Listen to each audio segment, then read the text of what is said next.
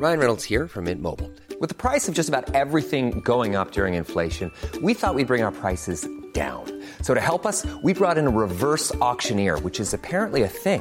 Mint Mobile unlimited premium wireless. Ready to get 30, 30, bit to get 30, bit to get 20, 20, 20, bit to get 20, 20, bit to get 15, 15, 15, 15 just 15 bucks a month. So, Give it a try at mintmobile.com slash switch. $45 upfront for three months plus taxes and fees. Promo for new customers for limited time. Unlimited more than 40 gigabytes per month. Slows. Full terms at mintmobile.com. ¿qué tal? ¿Cómo le va? Estás a punto de escuchar Yo soy Javier Alatorre. las noticias con Javier Alatorre. La vamos a pasar muy bien. Comenzamos. Otro viernes en el filo de la puerta que se asoma a provocar desde el inicio y me llaman y no les contesto. Sé que debo salirme de esto, pero hoy estoy fuera de servicio. Por estos días la sonrisa que tenía se ha agarrado vacaciones. Por estos días solo quiero darme un trago y escuchar viejas canciones. Y la gente que no entiende. Bueno, bueno, pues eh, vámonos rápido. Vamos a saludarlo rápidamente porque no sabe cuánto, cuánta información tenemos, cuántos temas para compartir. Este que está cantando se llama Cani. Cani García. Y este. Y pues, bueno. Y es ella, señor. Ah, es ella, perdón. Pues es que como Sí. ahora todos cantan. todos cantan como ardillita. ¿Te acuerdas de las ardillitas? Sí. No, es ella. Perdón, perdón, una disculpa. Es que, a ver, hay mucha diferencia entre la voz de Cani y la voz de muchos este, gruperos o de peso pluma. Se parecen. Son, ahora todas las voces son muy agudas, ¿no? De, de señores, de señoras. Casi todos cantan así, agudo e incluso gruperos, incluso de banda, ¿no? Es, es como muy, muy pitudita la música ahora, muy, muy, muy aguda, muy pituda. Pues una disculpa, Cani, yo creí que era un señor, pero es una señorita y canta fuera de servicio. Bueno, pues gracias por la corrección, Miguelón. Qué bárbaro, qué papeles anda uno haciendo. ¿Cómo Puertorriqueña. ¿Todo bien?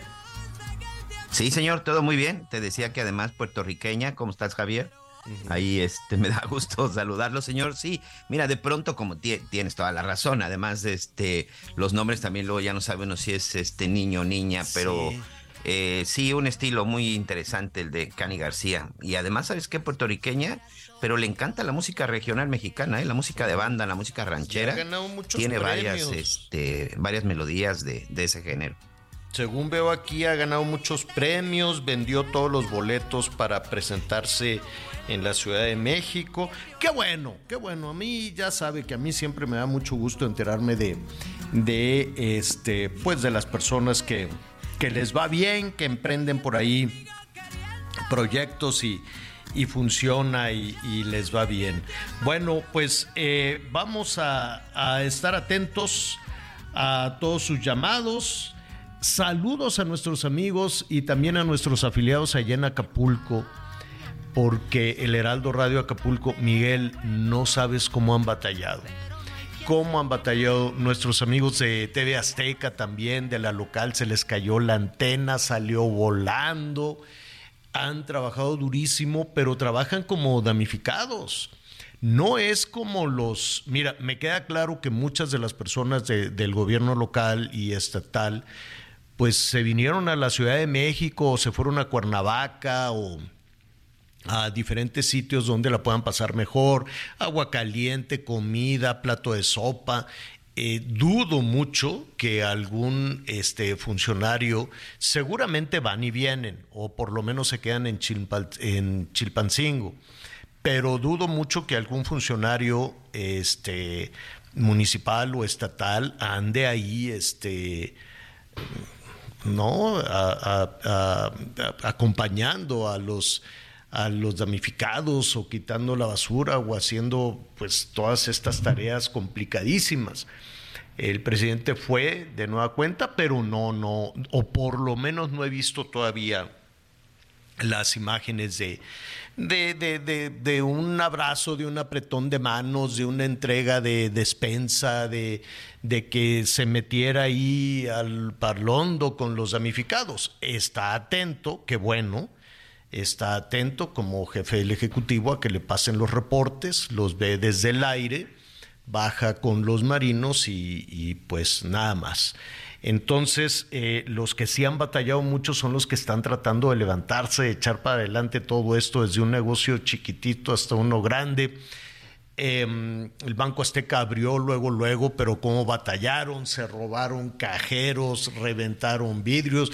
Hizo, yo creo que hizo mucho daño el huracán, pero yo me atrevería a decir que hizo un daño mayor el, robo, la rapiña, este frenesí, porque era impresionante ver a las personas como si, como si estuvieran infectadas de un virus, Miguel, así salían eh, en un frenesí bárbaro de, de, robar lo que sea, aunque fuera cosas inútiles, aunque fuera cosas que no les iban a funcionar.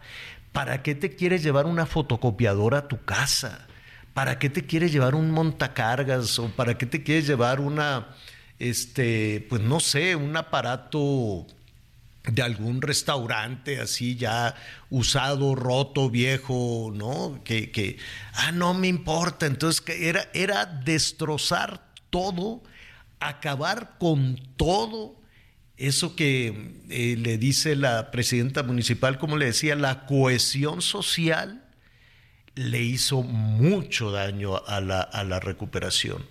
Y, voy a recuperar algunos sonidos de, los mismos habitantes de Acapulco. Había una señora en lágrimas llorando que, que, les reclamaba a toda la gente que estaba robando y les dice, oigan, a ver, las tiendas grandes, los almacenes, tienen plantas de luz y si pueden echar la planta de luz con algo de combustible, pueden echar a andar los refrigeradores y si echan los refrigeradores, la comida nos va a alcanzar para todos.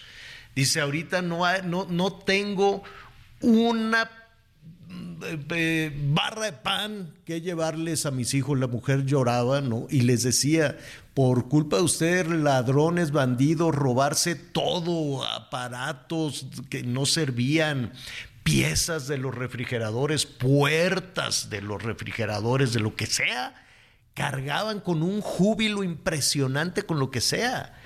Y el resto de la gente que no se metía a la rapiña, pues lloraba, lloraba tirada en el piso, lloraba, decía, ¿cómo es posible que estén haciendo esto o que estemos haciendo esto?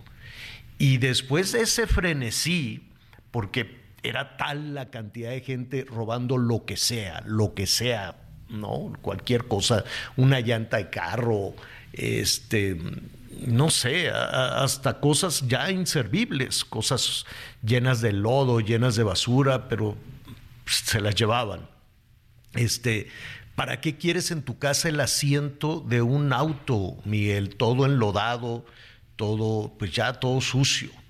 Ah, no, pues cargaban con los asientos de los autos a como diera lugar, ¿no? Por decir, por decir alguna cosa. Después de esa borrachera, después de ese frenesí, frenesí, pues ya se pudo entrar. Yo me imaginaba que el paso era muy difícil por el tiradero de postes, de árboles, y sí, sí, efectivamente dificultaban mucho. Pero lo que más dificultó en las primeras horas, y yo me atrevería a decir en los primeros días, era esa locura de, rapiña, esa locura de saqueo. Vi los, los trailers que los sorprendió ahí el, el, este, el, momento, el huracán, cómo los reventaban, los abrían de, de, de lo que sea. Trailers de distintas marcas, en fin. ¿A qué voy? ¿A qué voy con, con todo esto? Pues a que hay quienes a pesar de toda esa situación y ya pasada la euforia, ya pasada esa frenesí extraño, pues ahora hay que recuperarse y ahora hay que sacar la basura, ahora hay que este, pues limpiar ahí un poquito. Las tiendas pues están saqueadas y nuestros amigos del Heraldo Radio, les enviamos un abrazo. A ver, Miguelón, si al rato podemos hablar con ellos, ¿no? Allá en Acapulco y ver si ya están en condiciones o, porque son damnificados también, ¿o no?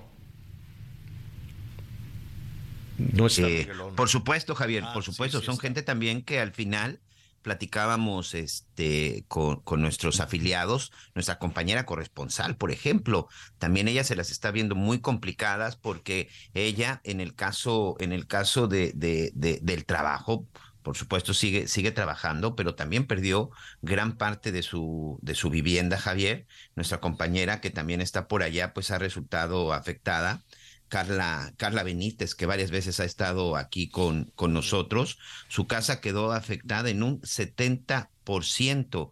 Hoy, junto con familiares y vecinos, se quedaron en la calle, no saben, este, ellos dicen, pues no hay luz, no les ha llegado ningún tipo de apoyo, no hay víveres, están haciendo brigadas en su comunidad para ir a Chilpancingo a comprar a comprar alimentos, incluso de manera interna. Bueno, pues estamos ahí tratando de apoyarlos y Francisco Rodríguez, que es nuestro afiliado en el Heraldo, pues también batallando para echar a andar la estación porque pues todo se vino se vino abajo, las antenas, los sistemas, pero también bueno, pues en su casa, su familia, con él hemos platicado y nos decía el problema que tenía que ver con las cuestiones del combustible. Sí, sí, sí. Muchos de ellos profesionales que a pesar de la tragedia, a pesar de la desgracia de la cuales son víctimas también, pues no han quitado el dedo del renglón y siguen chambeando, señor. Pues les enviamos un abrazo también a nuestros amigos que este nos escuchan en Chilpancingo, han sido muy solidarios, eh, es una, ha sido también una complicación para, para esta ciudad. 94.7 de la FM y Acapulco 88.9 de la FM. M. Al ratito vamos a tener ahí todos, este, todos los detalles. A ver, con la novedad, Miguelón, de que el tren de carga este, han de estar nerviosísimos en Grupo México, en, eh, en estas otras eh, empresas que se dedican al tren de carga, porque se anunció que, eh, que, va a ser que por decreto sí se van a utilizar las, eh, las, la infraestructura de los trenes de carga para el traslado de pasajeros. Sí, y curiosamente dice el presidente de la República por la mañana, Javier, que el 20 de noviembre eh, se dará este decreto. Cuando mencionó eso en la mañanera, la verdad es que inmediatamente me remonté a la época de la revolución, cuando precisamente pues todo el mundo se, mueve, se movía por el tren, ¿no? Recordarás incluso esas, esas canciones que tenían que ver con las este con, con, la música de la, de la época de la revolución y entonces hacía referencia del tren. Me hizo remontar, pues nada más 113 años hacia atrás y, y, de verdad eso es lo que pretendemos. Digo, si van a ser como los trenes que conectan toda Europa, pues bienvenido, ¿verdad, señor? Pero si va a ser el chucuchucu que recuerdo hace muchos años, mi familia es del estado de Jalisco, Javier, rápidamente te voy a platicar, de Oconagua, Jalisco. Cuando yo era niño, me llevaban de la Ciudad de México a Oconagua, Jalisco, iba yo con mi papá a visitar a la familia. Recuerdo que salíamos de día, se hacía de noche y llegábamos hasta el otro día. Y que era cansadísimo. Lo único que me gustaba es que hacía parada en cada estación o en cada poblado y se subían y vendían este y vendían cosas de vendían cosas de comer. Pero recuerdo que hacías una eternidad para moverte de un lado a otro. No sé si van a ser ese tipo de trenes o si van a llegar los trenes rápidos como el tren bala y todos estos trenes que vemos en la en Europa pues está todo dar pues, eh, pues mira, vamos a preguntarle desde luego, no, no creo. La, la verdad es que no, no veo de dónde van a sacar el dinero. Si, a ver, falta a qué, a qué faltan tres semanas, sí, una, dos, tres semanas para que arranque el tren Maya. Bueno, o por, por lo menos un tramo. Pues no sé, porque ya un tramo ya dijeron que ya estaba. Ese, ese a mí me, parece que no deben de estar jugando así con eh, los anuncios que haga el gobierno federal y que no engañen al presidente de la República, que le digan, ¿para qué, ¿para qué lo suben ahí? y lo tienen hasta por seguridad nacional, el presidente detenido ahí en un vagón de, de tren. Y en medio de la nada, ¿eh, Javier? En medio de la Porque nada. literal no hay nada. El 15 de diciembre, señor, será la inauguración. Ah, yo creí que el que va el tramo de Campeche a Cancún. Yo creí que, yo creí que, que el 2. Bueno, pues es uno, y es de ida y vuelta o nada más. Pues sí, tiene que ser de Sí, ida y Campeche, vuelta. Cancún, Cancún, Campeche en la misma, Pero en la no misma vía, dan- porque es una sola vía. Pero no le dan toda la vuelta a la No, todavía no está listo. todavía no está listo hacia esa zona. Se supone que ya bien, bien, bien, bien, hasta el 29 de febrero del 2024. Ahora imagínate en qué momento hay que preguntarle también a los que se traen atrapazos, verdaderamente atrapazos es a los de Grupo México. Ya ves ahí, este, ahí de pronto le dicen, ah, no, pues aquí tenemos un expediente, cosas por el estilo. Este, ya han tenido sus, sus, este, sus conflictos. Pero pues imagínate, por ejemplo, el tren de Michoacán, el Kansas City Southern, así se llama la empresa que maneja toda la carga, ¿no? El Kansas City. Este tren saca toda la carga, que es muchísima, que llega a Lázaro Cárdenas.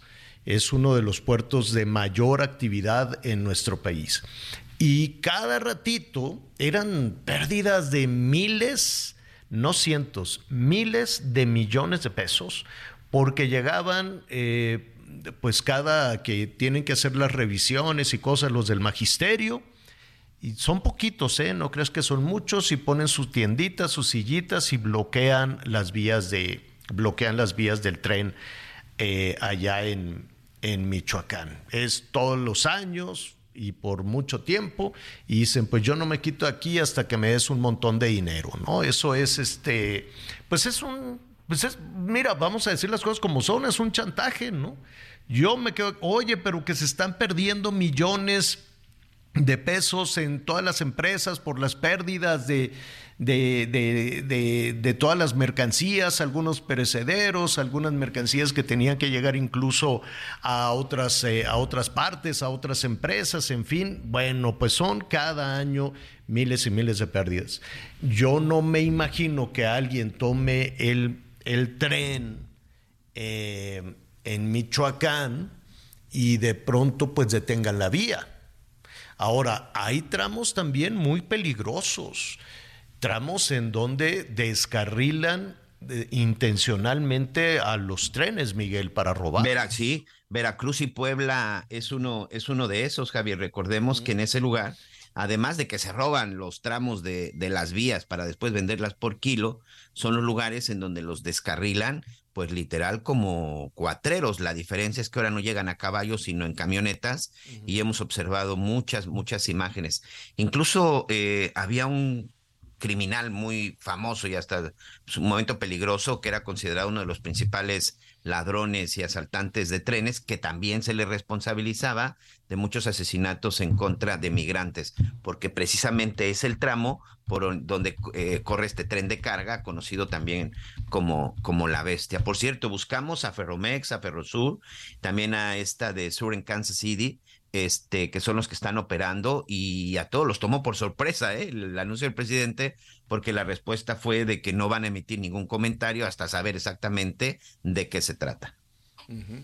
Sí, de hecho, eh, pues son varios los casos eh, que va- vamos a estar revisando donde las mismas autoridades dicen que efectivamente se han llevado a cabo sabotajes a las, a las vías de- del tren, ¿no? Y cómo es este sabotaje, pues simplemente las rompen, pues, ¿no? Pueden romper ahí los durmientes, pueden romper algunos, algunos tramos o poner objetos, ¿no? También en las vías del tren para detener el tren y asaltarlo y se roban granos, se roban fertilizantes, se roban pues se roban lo que sea. Combustible, porque también muchos de los trenes todavía llevan el combustible, todavía llevan este con el combustible eh, a diferentes zonas, Javier, que fue así como empezó con el robo del combustible. Sí, sí. Pues ahí está, díganos usted, eh, si no se quiere mover en avión, se movería en tren. Está bonito, pues, también, ¿cómo se llama el Chepe? Pero es una cosa de lo más inseguro, qué miedo. Qué miedo y qué lástima y qué pena porque el Chepe que te lleva ya a la Sierra Tarahumara en Chihuahua. Es un paisaje hermosísimo, llega hasta los mochis y este y te lleva por Krill y todos estos lugares que son que son preciosos, pero pues ahora aquello es una boca de león, aquello es de una inseguridad enorme, entonces pues sí ya la gente se la piensa para para hacer ese tramo. 55 14 90 40 12. 55 14 90 40 12. Nuestros amigos que nos escuchan en Guadalajara, en Monterrey, en Sonora, en Sinaloa, en todo, en todo el país, en Yucatán. A ver, usted se aventaría de Mérida, pues ¿cómo podrías llegar de Mérida hasta la Ciudad de México? ¿Te irías? Pues no tengo ni idea por dónde. Sin carretera a, Mérida se hacen en promedio este, entre 16, 18 horas. Yo he manejado de México a Cancún y en promedio he hecho, este, digo, con sus paradas respectivas, sin quedarme a dormir en ningún lado, de 20 a 22 horas, dependiendo. En carro, Javier. En tren, pues ya haces como tres días, ¿no? Pues yo me imagino que sí. O a ver, nuestros amigos de Guadalajara, un México-Guadalajara en tren, en Pullman, bueno, pues es que, ¿sabes qué pasa? Esa visión que se tiene del tren de hace 100 años era probablemente lo que motivó esta idea del tren Maya, ¿no? Que fuera así con asientos de palo y, se subieran a vender pescado frito, sí, y cosas así. Y, y, pues no, ahora esta visión del tren de pasajeros ya no puede ser la misma hace 100 años. Y yo no sé un tren rápido, un tren bala, un tren de alta velocidad debe de requerir una serie de especificaciones. Yo no sé si pueden convivir un tren moderno, un tren de alta velocidad con un tren de carga. pues de entrada yo creo que no son las mismas vías, Javier. Pues no lo sé. De entrada yo creo que no son las mismas vías, insisto, con los que hemos tenido oportunidad de, subirnos a un tren en Europa, por supuesto que no son para nada las mismas vías. Y te digo porque me ha tocado ver en una vía el tren de pasajeros y en otra vía el tren de carga. Y este y pues sí, son tren de pasajeros, dos equipos completamente distintos. El tren de pasajeros moderno debe de ser eléctrico. Además. Y debe de haber un tramo incluso en el tren Maya este que bueno vamos a hablarles a los fabricantes que con los cuales hemos platicado para decirles oigan cuánto cuesta un tren de esos y yo no sé si está en el presupuesto. No hay dinero para Acapulco. Habrá dinero para el tren de pasajeros quién lo va a operar va a ser como mexicana se lo van a encargar al ejército el ejército será el nuevo encargado también de vender los boletos hacer los trenes dar el servicio a los pasajeros. Puede ser muy bonito, si es un tren eh, cómodo, rápido, limpio, este, con, que, con vistas este, panorámicas y cosas por el estilo, pues sí, puede ser algo, algo interesante. ¿Cuándo va a ser eso? ¿Quién lo va a manejar? ¿Se lo van? Yo no sé si se lo van a encargar también al ejército, así como el mexicana, pues que se llame eh, ferroviaria militar o ferroviaria mexicana de la, pues no sé. ¿Sabes también que me da un poquito la impresión de que se sueltan de pronto algunas declaraciones tronantes para que suceda esto? ¿No? Estar hablando un poquito del tren, que está bien, ¿no? Que está bien, que está interesante, que está entretenido. Y dejar de hablar de la desgracia y la miseria que está sucediendo en Acapulco, que está sucediendo en diferentes partes. En, en Tabasco, todos los días le suben 3, 4 centímetros de agua a la inundación. Y estaban diciendo las autoridades que no, todavía no es un asunto tan serio. Yo quiero ver que alguna autoridad tenga 15 o 20 centímetros de agua dentro de su casa y que tengas que dormir sobre agua y que tengas que cocinar sobre agua y que digan, no, pues no es tan grave.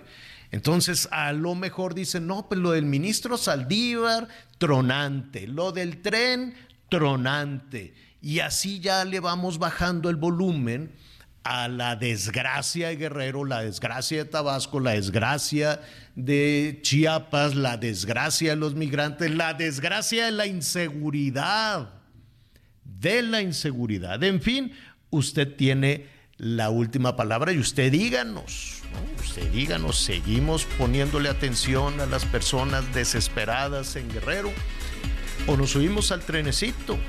Vamos a hacer una pausa y volvemos.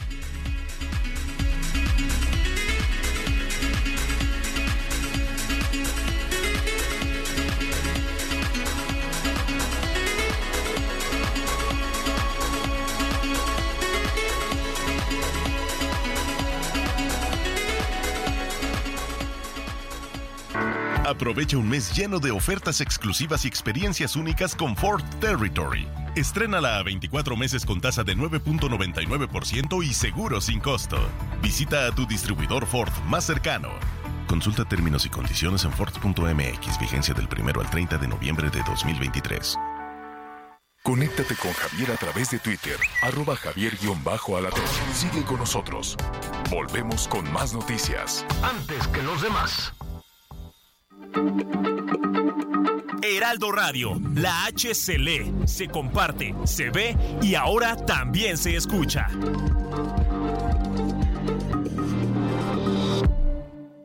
Todavía hay más información. Continuamos. ¿Ya conoces el nuevo Sky Más? Algo diferente y único en México. Mejora la experiencia de cómo ver televisión, streaming, estrenos, exclusivas, películas y la mejor programación de Sky, todo en un solo lugar. ¿No te ha pasado que no sabes dónde se transmitirá el partido de tu equipo favorito y pierdes tiempo buscándolo o que olvidas dónde estabas viendo tu serie favorita y tienes que entrar y salir de cada aplicación para encontrarla? Con Sky Más no tienes este problema. Lo encuentras aquí. Además, es una plataforma que ofrece contenido personalizado para cada integrante de tu familia mediante inteligencia artificial. Esto para reconocer tus gustos y así recomendarte el mejor contenido para ti. Y por promoción, al contratar ahora, te llevas HBO Max, VIX Premium y Star Plus, incluidos en el paquete hasta el 31 de diciembre. ¿Sabes cuánto te estás ahorrando con esta promoción? Hasta 517 pesos mensuales. Cámbiate ya a Sky Más. Contrata al 554040 0202 y en sky.com.mx. Las noticias en resumen. En las primeras horas de este miércoles se registró una explosión al interior de la subestación eléctrica de la CEFE en Juriquilla, Querétaro. Protección Civil del municipio señaló que la explosión fue producto del incendio de un arco eléctrico. En Veracruz informaron sobre la muerte de Oscar Sainz Jurado, ex oficial mayor del gobierno de Roberto Madrazo, tras ser víctima de un asalto. Presuntamente, sujetos irrumpieron el domingo pasado en el domicilio de la víctima en el municipio de Boca del Río y lo golpearon. Sainz Jurado fue llevado a un hospital donde perdió la vida. Al menos 37 migrantes de Honduras, El Salvador, Guatemala y Ecuador fueron localizados en dos hechos distintos en Nuevo León. En el primer hecho, detuvieron al chofer de una camioneta que trasladaba a 10 extranjeros. En un segundo evento, rescataron a 27 migrantes que viajaban hacinados en la caja de una camioneta de carga. Y hoy el dólar se compra en 16 pesos con 94 centavos y se vende en 17 pesos con 98 centavos. Consiéntete con la maestría y calidad milimétrica de nuestros sistemas de descanso. Te mereces un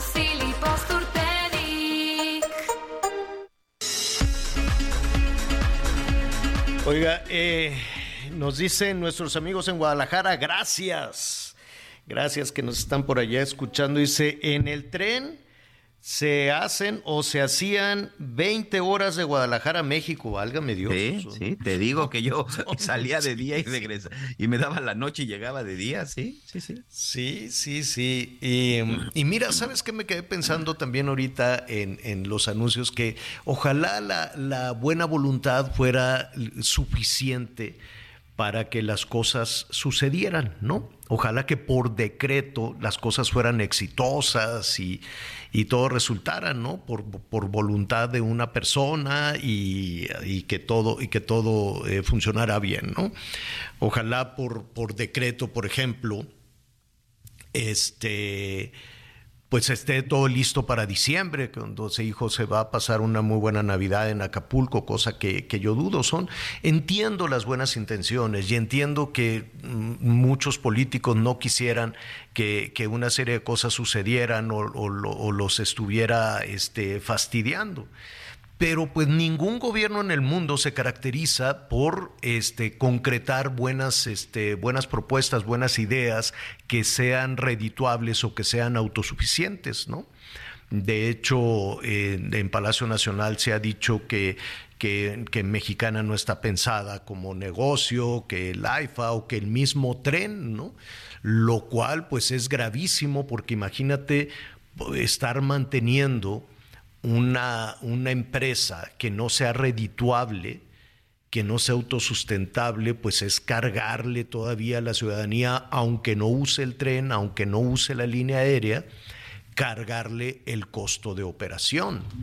Porque la, la, demanda es lo que, lo que rige que un medio de comunicación este, eh, una forma de, traslado, sea redituable o no, por alguna razón desaparecieron los trenes, por ineficaces, por ineficientes, porque no se modernizaron. Este, y, yo entiendo esta posición un, tanto romántica, de decir que corran los trenes y la gente se suba y ahí esté veintitantas horas para llegar a, a Guadalajara cuando en avión haces una hora, ¿no? Entonces, em, es difícil. Eso no lo rige un decreto o no lo rige la voluntad de una persona o el deseo de una persona. Lo rigen diferentes variables que tienen que ver con, inversión, que tienen que ver con, que sea un proyecto e, exitoso, que tienen que ver con tecnología, que tienen que ver con infraestructura y que tienen que ver con muchísimas otras cosas que cuestan y que se tiene que evaluar si es dinero bueno, si ese dinero bueno se le apuesta a un proyecto que va a resultar. Porque si se le apuesta un proyecto, como se ha dicho en Palacio Nacional, que no va a ser negocio como el tren o como Mexicana o como tantos otros, pues yo no veo dónde van a estar los inversionistas que digan yo levanto la mano y le meto todo el dinero, a menos de que sea de nueva cuenta una empresa de gobierno que esté destinada a no funcionar. No quiero decir fracasar, pero que esté destinada a costar muchísimo dinero. ¿Y quién paga ese dinero? Pues no lo pagan los administradores de los proyectos, ni el secretario de comunicaciones, ni, ni el ejército, lo paga la ciudadanía con, con, con sus impuestos, o con las deudas, o con los créditos. Entonces sí, se oye muy padre. Pues a todos nos gustaría subirnos a un tren así y, este, y estar ahí un poquito de paseo, pero em, pues nada, estaremos atentos a ver si eso cuaja y lo más importante, quién paga y quién administra. ¿Y en serio es pecado que sea redituable? ¿En serio se oye muy feo que sea redituable, que sea negocio, que salga para los costos, para pagar los sueldos, para eh, modernizar? O sea, realmente tiene que, no, no, no se tiene que pensar en que sea negocio. ¿Por qué? Pues ahí está el aeropuerto, Javier, el AIFA y también lo que será Mexicana de Aviación. Hemos visto que no es negocio porque siguen pidiendo presupuesto para subsidiar. Siguen pidiendo dinero para cubrir eh, pues los gastos que requiere. Es decir, si hoy se necesitan 100 millones para la operación del AIFA, pues por supuesto que no está dejando 100 millones de ganancia. Entonces, pues cuando el dinero no es tuyo, pues me parece que pues no importa el negocio. Sí, pues sí, al cabo, ¿no? Pues yo puedo ir repartiendo el dinero de mi compadre todo el tiempo, ¿no? Digo, hey, Miguel, dame un dinero. ¿Por qué? Porque lo quiero ir a regalar y que me den las gracias a mí. Ah, que la, no, bueno. Señor, en este presupuesto de los nueve billones de, de pesos, dos de estos billones son precisamente para las, este, las empresas estatales, ¿no? Y que tienen que ver porque hoy, pues, el Tren Maya, pues ya es una empresa, el asunto del AIFA, el asunto de Mexicana de, Aviación, pues las estas refinerías que se compraron. O sea, nada más para la operación de estas, para terminarlas y la operación, dos billones de pesos, señor. No, qué horror. Dice Omar Ferrer de Oaxaca. Gracias a nuestros amigos que nos sintonizan por allá. En Oaxaca ya cancelaron la inauguración de la autopista a Puerto Escondido. Eh, la inauguración iba a ser el 29 de noviembre y ahora dicen que hasta enero Y pues el presidente ya se va, que no prometa porque queda mal. Si no, yo creo que no van a... Mira, si lo patearon de noviembre a enero y, en enero, y, entre, y entre diciembre y enero no van a hacer nada, pues le apuestan al olvido, le apuestan a, la que la, a que la gente de Oaxaca o de Puerto Escondido, de Oaxaca capital, lo que tú quieras, pues ya no se acuerde. Y total, ya van a estar las campañas, ya va a estar todo muy revuelto y adiós, y adiós, que te vaya, que te vaya muy bien. Oiga, bueno, pues les damos eh, eh, gracias por sus comentarios, gracias por todos sus llamados telefónicos. Le comentábamos también de todo el esfuerzo que, que se está haciendo, cuándo va a resurgir Acapulco y qué Acapulco es el que va, es el que va a resurgir. Pues la verdad es que también estamos llenos de buenos propósitos, ¿no? Y de que las cosas sean absolutamente distintas, pero la realidad es aplastante. La realidad para quienes estamos trabajando ahí, que de hecho eh, nos estamos organizando también para regresar a hacer las transmisiones por allá, es, es un asunto completamente distinto a lo que se dicen los anuncios estos de gobierno de México, ¿no? Pues, o sea, ¿por qué dicen esas cosas? ¿Por qué dicen situaciones que no son reales?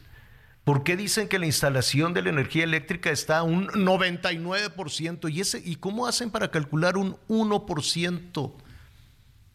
Y, y, no hay persona a la que le preguntes que te diga que no hay luz. Y si no hay luz, pues tampoco hay agua. Y hay toneladas y toneladas de basura. ¿Se está haciendo un esfuerzo? Sí. Sí se está haciendo un esfuerzo, se está tratando de retirar basura, la tarea es titánica. ¿Cuándo se va a recuperar Acapulco? Vamos a preguntarle a Francisco Rodríguez, nuestro compañero del Heraldo en allá en Acapulco, afiliado del Heraldo en Acapulco, que la están pasando, están batallando durísimo, Francisco. ¿Cómo están? Gracias, Javier. ¿Qué tal? ¿Cómo estás? Buenas tardes. Pues sí, batallando muy, muy fuerte, de manera intensa. Pues no hay, como bien lo dices, no hay luz, eh, la señal de celular es muy complicada, ya ves que tiene algunos días que estamos tratando de tener comunicación, pero no ha sido posible. Eh, encontré un punto que hay, señal, estoy exactamente afuera del club de golf de Acapulco, sobre la costera, enfrente del centro de negocios Copacabana, muy cerca del Hotel El que está totalmente destruido eh, enfrente estoy viendo una sucursal de, Banamex, que hay aproximadamente 100 personas que están formadas para poder ingresar. Los servicios bancarios se están restableciendo muy, muy lento. Lo que dices de la luz es, eh, es totalmente correcto. Hay muchas colonias en Acapulco que no tenemos luz. Yo en lo personal, eh, en el lugar en el que vivo, no tengo luz. Yo vivo en un edificio que son como 22 pisos y tengo que subir por las escaleras hasta el piso 8 que es en el que está mi departamento. Y no tenemos luz desde aquella noche del 24 aproximadamente a las 12 de la noche que, que dejó de funcionar la luz aquí en el edificio pues no tenemos. Te voy a comentar más o menos lo que me han lo que me han dicho lo que está pasando con el tema de la Comisión Federal de Electricidad, que están, que están haciendo un gran esfuerzo por restablecer. Así lo que llevan muy avanzado es lo que es alta tensión. O sea, se divide en tres, alta tensión, media y baja tensión. La alta tensión es la que distribuye con la, la energía a toda la zona del municipio de Acapulco. Tengo entendido que son siete torres eh, que son las de alta tensión, y las siete se cayeron, por eso Acapulco se quedó sin luz. Y allá es donde llevan el avance eh, más o menos como en un 90, un 80%, algo así, allá, que esa es la parte, la parte alta, pero no tenemos luz. Eso es, digamos que los cimientos para que podamos tener luz. De ahí se van a trabajar a la mediana tensión y de ahí a la baja tensión, que esa es la que llega a los domicilios. O sea que nos falta todavía algunos cuantos días. Yo creo que la mediana tensión debemos estar, o sea, para los domicilios, que ya hay en algunas casas, debemos también mencionarlo, yo creo que no llegamos ni al 10% de las viviendas de Acapulco que ya tenemos luz. Oye, las demás estamos sin luz. El, eh, justo cuando, antes de, de empezar el programa, desde hace una semana o más, eh, hay un anuncio de ese, ya sabes, ¿no? Ese anuncio malísimo, aburridísimo que remata con gobierno de México. Entonces decían, en tan solo siete días, así, en tan solo siete días se logró restablecer el la energía eléctrica en Acapulco. Hazme el refregado favor, o sea... No, eso es, eso es falso. Eso es falso. Yo creo que es un dato totalmente, ni siquiera me atrevo a decir que es impreciso. Yo digo que es falso. Eh, está mintiendo ahí el gobierno federal. Como muchas otras cosas, me queda clara la voluntad, me queda claro que esto les da un dolor de cabeza terrible y lo están confundiendo, están eh, verdaderamente agobiados pensando que esto les puede costar votos. Pero no es momento, o que piense en votos este Mario Delgado o Claudia o, o quien sea. Pero el gobierno federal, el gobierno estatal y el gobierno municipal deben de estar pensando en la tragedia, ¿no crees? Pues sí, fíjate que el que esté pensando en votos lo que va a recibir son vetos, porque la ciudadanía realmente está molesta. En Acapulco hay dolor porque se perdieron vidas eh, humanas, hay muchas personas que están desaparecidas, hay muchas personas que, que ya salieron del mar pero, muertos, o sea, perdieron la vida. El gobierno no tiene eh, el valor de decir muertos, esa palabra que se escucha muy fuerte y se escucha trágica, pero el gobierno no lo dice. Lamentablemente eh, dicen que no son como los de antes y sí, efectivamente, no son como los de antes, porque los de antes ya estuvieran trabajando aquí y ya esto estuviera un poquito mejor. Entonces, no, no creo yo este, que esto se vaya a, a, recuperar y a reponer tan pronto. Fíjate, Javier, el gobierno municipal de Acapulco, que encabeza Abelina López Rodríguez, ha mencionado que se perdieron aproximadamente, más bien que se van a necesitar 32 mil luminarias para Acapulco, fíjate, 32 mil. Yo creo y no estoy mal, debe tener Acapulco unas 70 mil, 60 mil luminarias en lo que es todo el municipio, la zona turística, la zona habitacional, la zona suburbana y la zona rural. Tenemos aproximadamente 60 mil y se perdieron 32 mil, eh, 32 mil luminarias y también informan que se va a necesitar más o menos como 500 mil metros de cables. O sea, ¿te imaginas eso? Es una cantidad impresionante de cables, casi medio millón de metros de cables. Todo, Para todo esto se va a necesitar una inversión de más de 213 millones de pesos que debo decirte que el ayuntamiento no cuenta con esos recursos extraordinarios y también el Estado, el gobierno del Estado tampoco cuenta con esos recursos y lo malo es que los legisladores emanados de, de Morena los que son nuestros representantes populares, los que siempre dicen somos trabajadores del pueblo, nos debemos al pueblo, somos tus empleados, pues resulta que hoy nos dieron la espalda, votaron en contra de una propuesta de incrementar el presupuesto para Acapulco, precisamente para poder hacer frente a este huracán Otis. Yo no sé, yo no sé por qué eh, razón solamente obedecen las instrucciones del único mexicano que tiene ese gran privilegio de vivir en un palacio y no a la voluntad popular que todos aquí en Acapulco estamos sufriendo, mi querido Javier. Oye, dime, dime algo de, de, de, ya han pasado dos semanas. Este, ayer por la noche se cumplieron dos semanas de todo esto. Vamos a regresar, estuvimos ahí y desde luego que lo que necesites y vamos a ser solidarios contigo, con el equipo y con todos, con todas las personas damnificadas en, en, Acapulco. ¿Cómo le hacen? ¿Cómo le hacen, a ver, para el aseo personal, para alimentarse? Eh, la, semana que estuvimos transmitiendo allí, pues alimentarse era muy difícil. Eh, podía pasar un día, día y medio, dos días, teníamos que salir a Chilpancingo y regresar, ¿no? Em, algunos colegas de Azteca, de Azteca Morelos, pues de pronto llegaban con un taco, con algo de Cuernavaca y volaba aquello. ¿Cómo, cómo le han hecho, cómo le han hecho con tu equipo? ¿Cómo, cómo le has hecho con, con, todo este esfuerzo que estás comandando? Pues fíjate que igual, así no las hemos visto, muy complicadas porque los que los que tenían algo de comida en el refrigerador, pues al siguiente día se perder eh, porque la luz eh, faltó completamente. Eh, con las despensas que está repartiendo la Fundación Carlos Slim, es lo que yo he visto muchas cajas que dicen Fundación Carlos Slim, eh, y ya ves que el gobierno federal prohibió de manera tajante que las ONGs, que las fundaciones y que las asociaciones ingresaran para dar ayuda a la población. Y pues efectivamente, ya que vieron que no podían con este gran problema, pues dejaron entrar ya a las fundaciones y a las asociaciones. Te, te vamos a dar, te vamos a dar también algunas señales porque entiendo que la comunicación, no, que ustedes se enteren de lo que está llegando, de lo que está eh, surgiendo, pues es muy difícil. Mira. Está Fundación Andrade trabajando muchísimo con la Cruz Roja. Está Fundación Azteca. Ayer Ninfa Salinas, Ninfa Salinas Ada estuvo entregando, que por cierto al ratito vamos a tratar de hablar con ella, entregando también algunas de, de- de- de estas despensas, pero en la caja de la Cruz Roja, no en la caja de esta de color morena, ni la que hice el gobierno.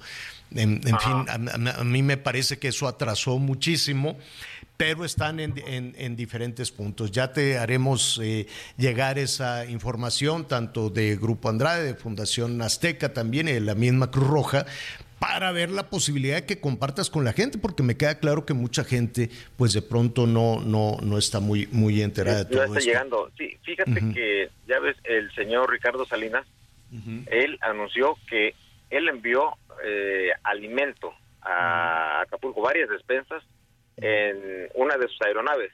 Así él mismo lo, lo publicó.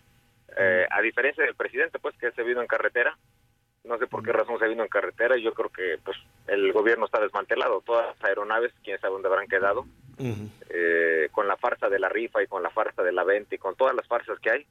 Pero bueno, ese ya ya habrá momento para que podamos Claro. hablar y decirle al para pueblo hacer un, lo que un balance, un balance de todo pero esto. sí, ¿Cuál es el ánimo de la gente? Te oigo, mm, te oigo eh, con, con- con un, un- un poquito con, pues es lógico que después de dos semanas tengas esta, esta, esta mm, situación.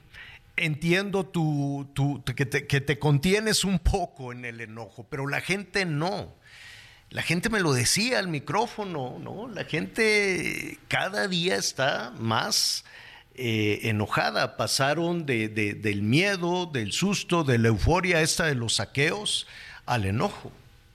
Y a la desesperación también. Digo, sí, yo también me, me trato de contener y he tratado de estar lo más tranquilo posible, pero la situación en Acapulco es alarmante. Aquí eh, todo lo que puedan imaginarse que es feo no es nada comparado con lo que se está viviendo aquí.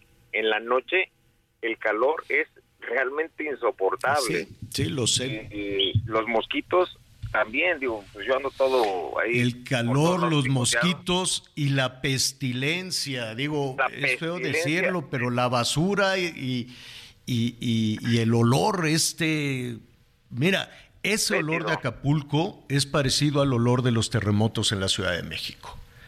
Hay que decirlo, hay que decirlo como es, ¿no? Huele este, a cuerpo en descomposición, a muerto. Eh, sí, ha muerto, exactamente. Lo que el gobierno, esa palabra el gobierno yo creo que la tiene vetada. No quieren decir lo que, que, que hay muertos. Hay muchas personas desaparecidas que eso se traduce en personas que perdieron la vida, realmente. Este, sí, huele feo, hay mucha basura, hay mucho desorden, eh, la gente está desesperada porque ya va a empezar a faltar el agua. Así de por sí era un problema el, el abasto de agua en las colonias populares, pues ahora peor porque eh, pues están los postes de luz caídos en la, en la calle, están los árboles. Yo he estado recorriendo algunas colonias, he hecho algunos videos, traigo muchos, muchos videos y muchas fotografías que he podido tomar a, a 15 días. Hoy precisamente estoy recorriendo la, una parte de la colonia Progreso, una parte de la colonia este, Hogar Moderno. Anduve todo eso eh, y está pues exactamente igual. Veo los vecinos que están sacando las cosas de sus casas y también tengo imágenes de eso, que son dos personas que están sacando todo lo que Claro. pueden de su casa eh, de Porque ya no desechos, sirve. porque pues están solos, lamentablemente. Están Y- solos y ya no sirve nada de lo que, de lo que No, ya ahí. no sirve nada de eso. Pues ¿Sabes? mira, va- va- vamos a estar en contacto contigo. las veces que sea necesario, el tiempo que sea necesario. Francisco, un abrazo a ti, un abrazo a todo el equipo, un abrazo a toda la gente que está haciendo un esfuerzo por sacar adelante y porque se restablezca además la señal y la comunicación de El Heraldo allá en, hoy tengo hoy tengo reunión con todo el equipo precisamente a la una ya voy para allá para la oficina para que platiquemos y que hagamos el recuento de los daños y que nos pongamos de acuerdo a ver pues aquí estamos aquí estamos por tu conducto un abrazo a todos y este y estaré mañana retomamos esta conversación. Qué te parece perfectamente bien estaré atento Javier. Excelente tarde y aquí seguiremos. Gracias. Gracias, gracias. Es Francisco Rodríguez, nuestro compañero allá de El Heraldo Acapulco, El Heraldo Radio Acapulco. Miguel, están pasando fatal. Mire, después de unos anuncios, porque ya está ahí la guitarrita, ¿sabes a quién asaltaron, Miguelón? A los trabajadores de la Comisión Federal de Electricidad. Los rateros les robaron sus cosas. Vive un mes lleno de ofertas exclusivas y dinamismo con Ford Escape híbrida. Estrénala a 24 meses sin intereses más seguro promocional. Visita a tu distribuidor Ford más cercano. Consulta términos y condiciones en Ford.mx, vigencia del 1 al 30 de noviembre de 2023. Conéctate con Miguel Aquino a través de Twitter, arroba Miguel Aquino. Toda la información antes que los demás. Ya volvemos.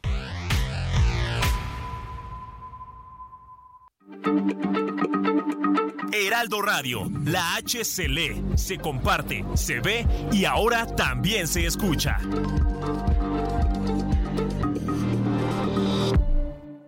Todavía hay más información.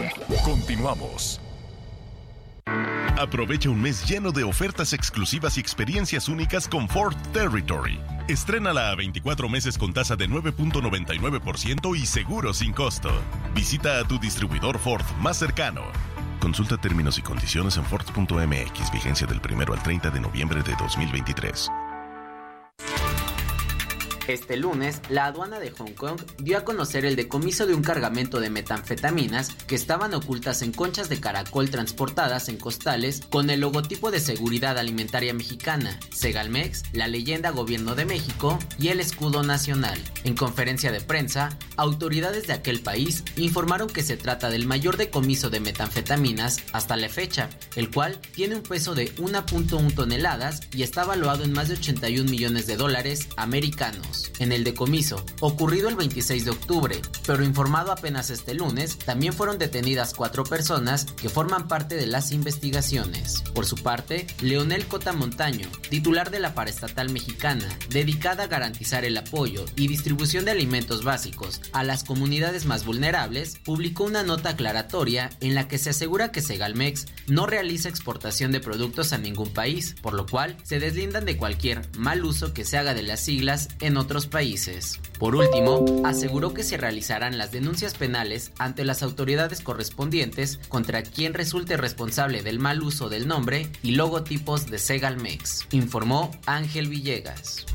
En el drenaje de Guadalajara sí había una sustancia química. Se trata de disulfuro de alillo, que es un agroquímico con bajo impacto ambiental con olor característico al ajo. Y es que desde la noche del lunes comenzaron los reportes, tanto el número de emergencias, pero también a la Unidad Municipal de Protección Civil y Bomberos, esto en Zapopan, luego de que se percibió un intenso olor a ajo. El día de ayer ya finalmente el CIAPA dio a conocer los resultados resultados de este monitoreo luego de que también se llevaron a cabo algunos lavados principalmente en la calle Popocatépetl, esto en la colonia El Coli y es que eh, todavía no se da con la fuente, es decir, con la empresa que pudo haber provocado esta eh, negligencia, este vertido del químico al drenaje. Sin embargo, las autoridades sí aclararon que no es una sustancia que produzca explosividad ni tampoco hasta el corte del día de ayer se habían registrado registrado atenciones eh, producto de este olor o este químico. Sin embargo, llamaron a la población que en caso de tener algún malestar, pues se acercaran a los servicios de salud correspondientes. Desde Guadalajara, Mayeli Mariscal, para Heraldo Radio.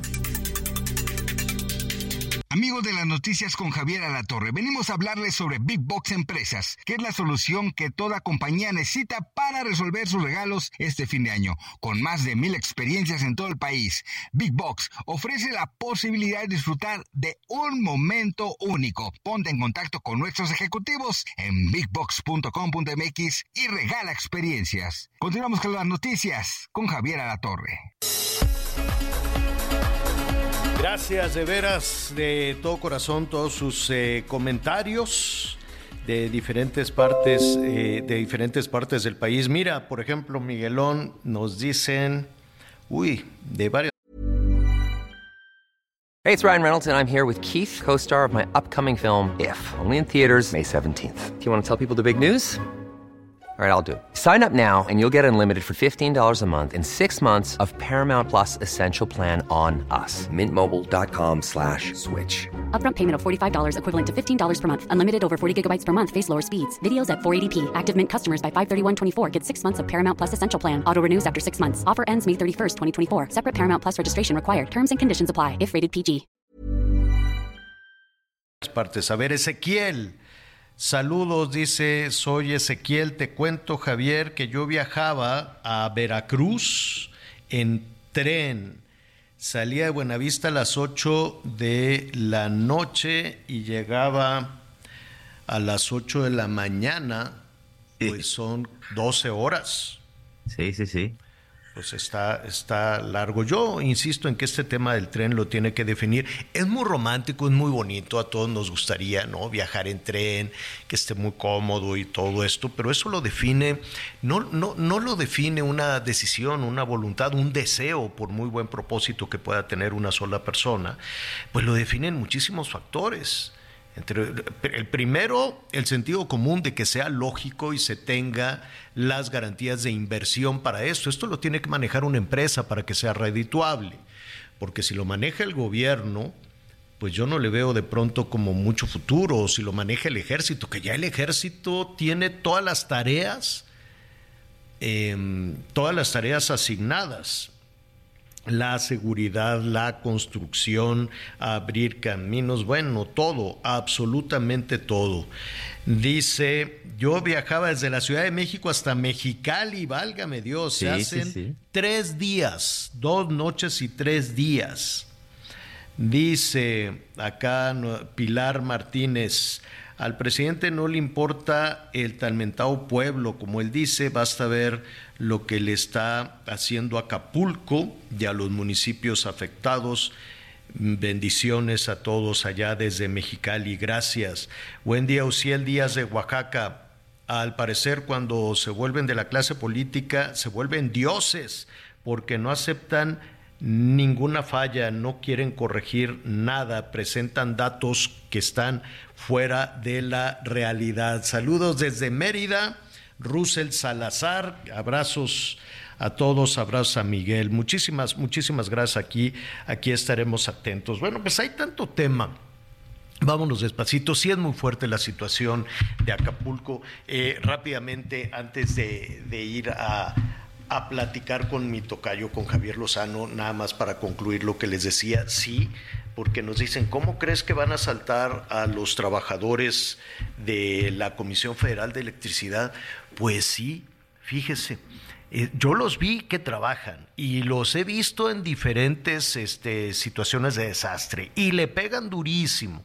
Una cosa son los trabajadores y otra cosa son las políticas que toman a cabo en la dirección de la Comisión Federal de Electricidad. Pero un abrazo y un aplauso a las y los trabajadores de la Comisión Federal de Electricidad de que se la rifan, se la rifan. Yo lo he visto en muchísimas tragedias y, en muchísimas situaciones.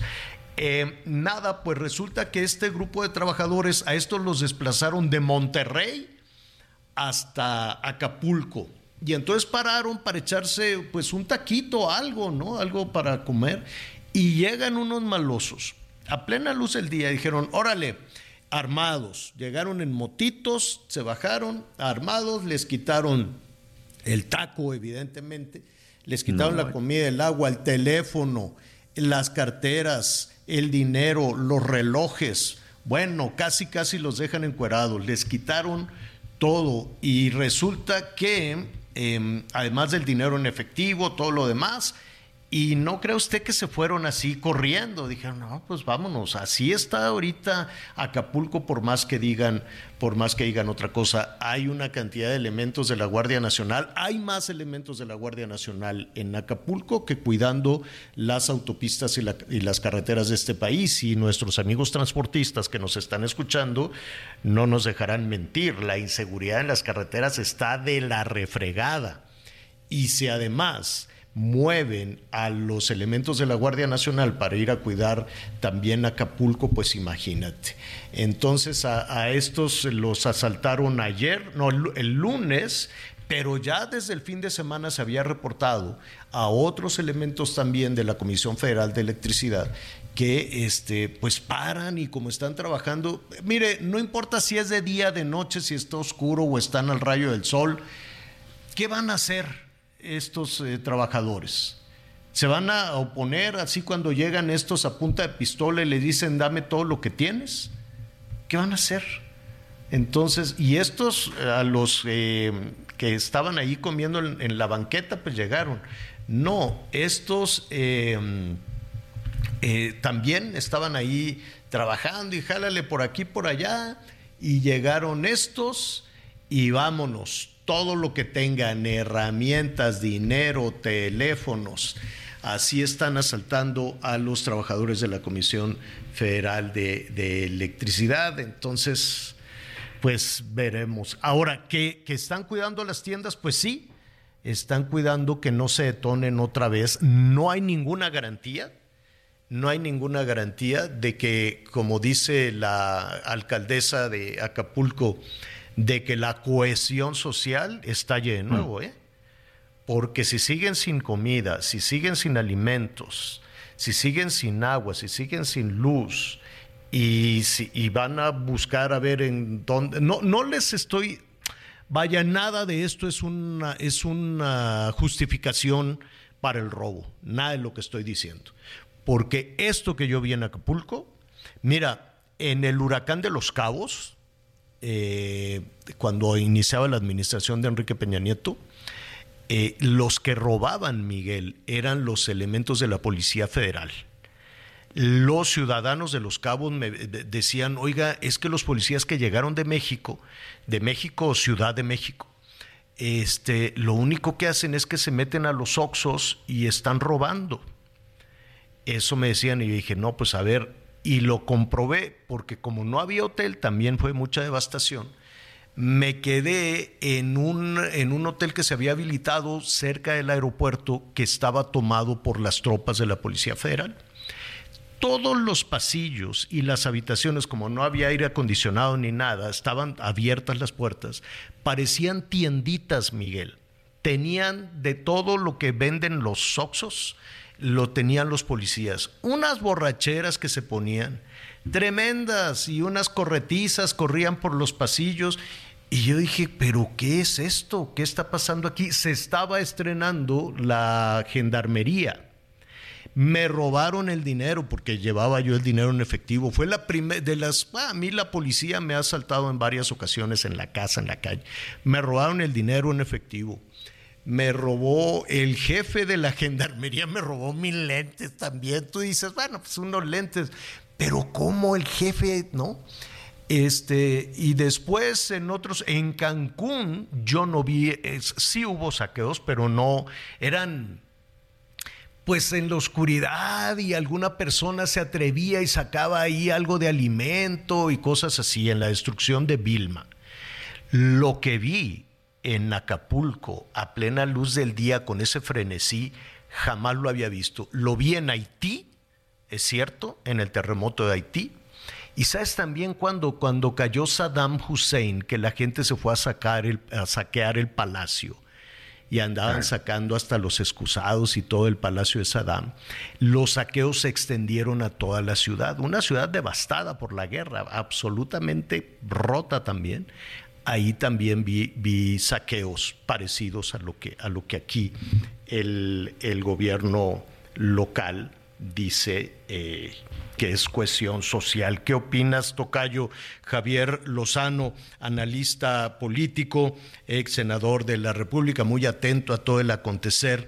¿Tú le dirías a esto cohesión social? ¿Qué estará pasando? ¿Qué estará pasando en Acapulco? Muy buenas tardes, querido Tocayo. Buenas tardes a toda la audiencia.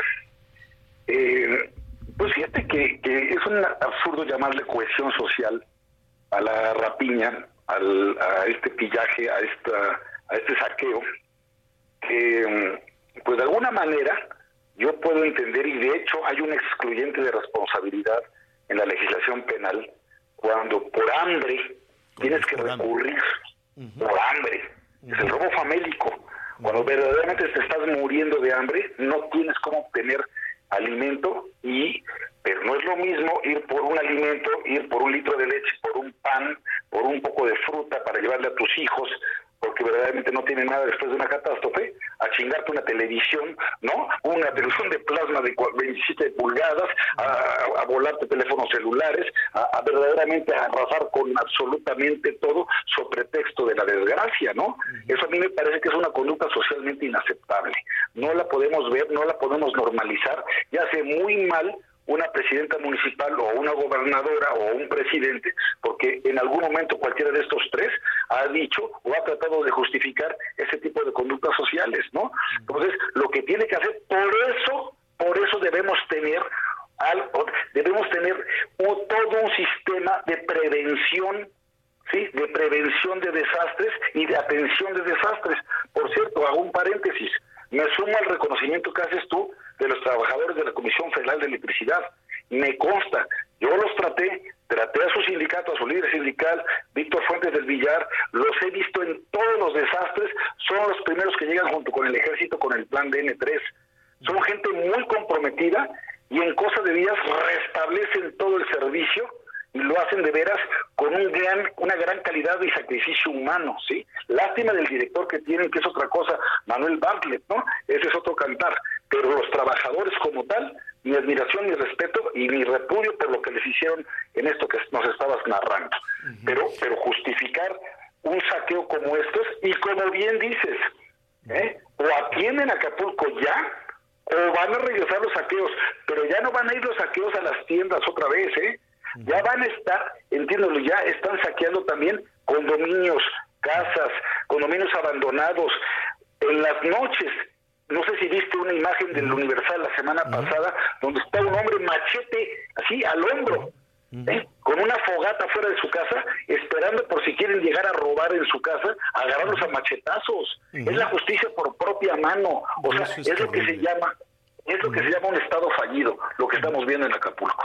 Así es. Y mira, eh, yo sé que de pronto pues, se nos revuelve, se nos revuelve todo. Está la discusión de un, de un presupuesto que cuesta trabajo imaginarlo, Tocayo. Nueve billones, que son, ¿qué? Nueve millones de millones, casi diez, casi diez millones de millones. una cantidad enorme. Y eh, eh, lo que rebotaba muchísimo en los comentarios es y nada para Acapulco, nada para Acapulco. Yo, yo, yo, yo creo que independientemente de. Sí, dime. Bueno, bueno. Sí, sí, ¿me escuchas? Se nos va. A ver, sí, eh, vamos a tratar de recuperarlo, señor. Sí, se nos va la, la comunicación porque eh, hay, muchísimas cuestiones que, que este, eh, esclarecer, que ver si es necesario, de dónde sale, de dónde sale el dinero, cómo se gasta el dinero, y ha llamado muchísimo la atención o se ha puesto en primer orden cuánto de ese dinero va a ser para Acapulco. Bueno, pues yo también eh, pensaría cuánto de ese dinero va a ser en este momento para Durango, para Zacatecas, que están afectados por, por una sequía tremenda. Cuánto de ese dinero está ahorita, en, en este momento, Juan, Juan Pi, Juan Pablo Solís, este, también me, me hizo favor de señalar cómo están batallando en Tabasco, que están batallando también muchísimo con las inundaciones del Frente Frío número 8, ya tenemos encima del Frente Frío número 9. Eh, Tocayo, ya, te, ya estamos en comunicación eh, de nueva cuenta contigo. Eh, imaginarse esa cantidad de dinero es enorme. Y de pronto los ciudadanos pensamos que esos son asuntos pues de los que gobiernan y que ese es dinero de ellos o que es dinero de alguien, ¿no? Y, y no nos atrevemos a pensar que son compromisos, o primero, que es dinero público, y segundo, ¿de dónde sale tanto dinero? Y si efectivamente vamos a contratar una deuda.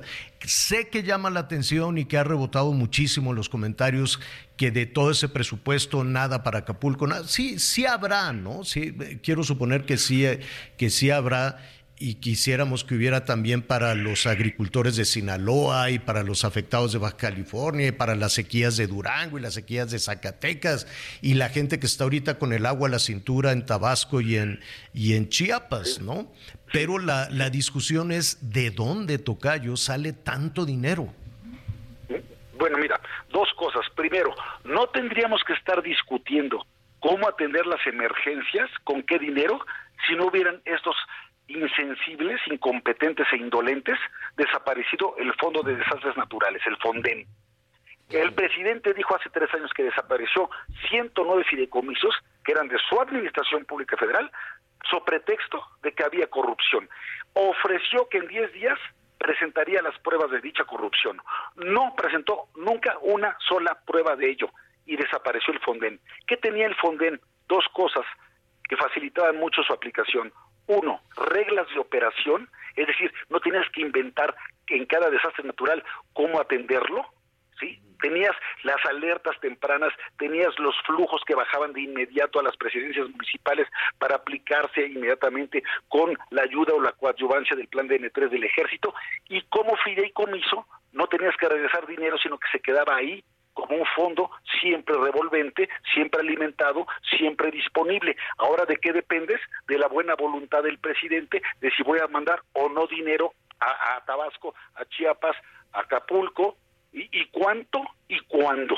Entonces, eso es lo que tenía el Fonden y debemos tener ese tipo de instituciones, ese tipo de mecanismos que no queden en la discreción del gobernante en turno.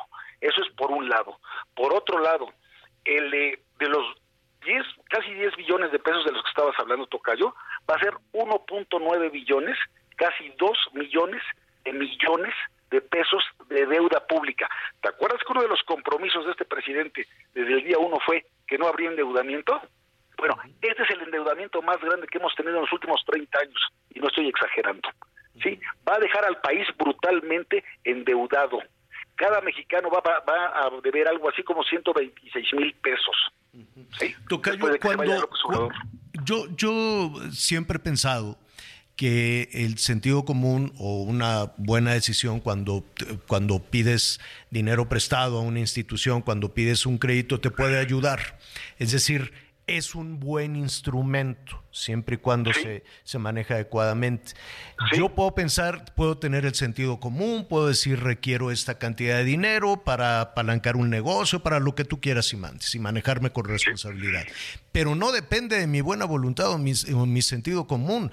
Alguien me tiene que palomear y tiene que decir, pues sí, vamos a darle al Señor un crédito. Con los gobiernos no es así, ellos piden y se les da y ya es magnífica tu pregunta, es magnífica tu pregunta, porque cuando tú dices, ¿por de dónde sale tanto dinero? No, es que no es que salga dinero, es que lo están obteniendo a la malagueña.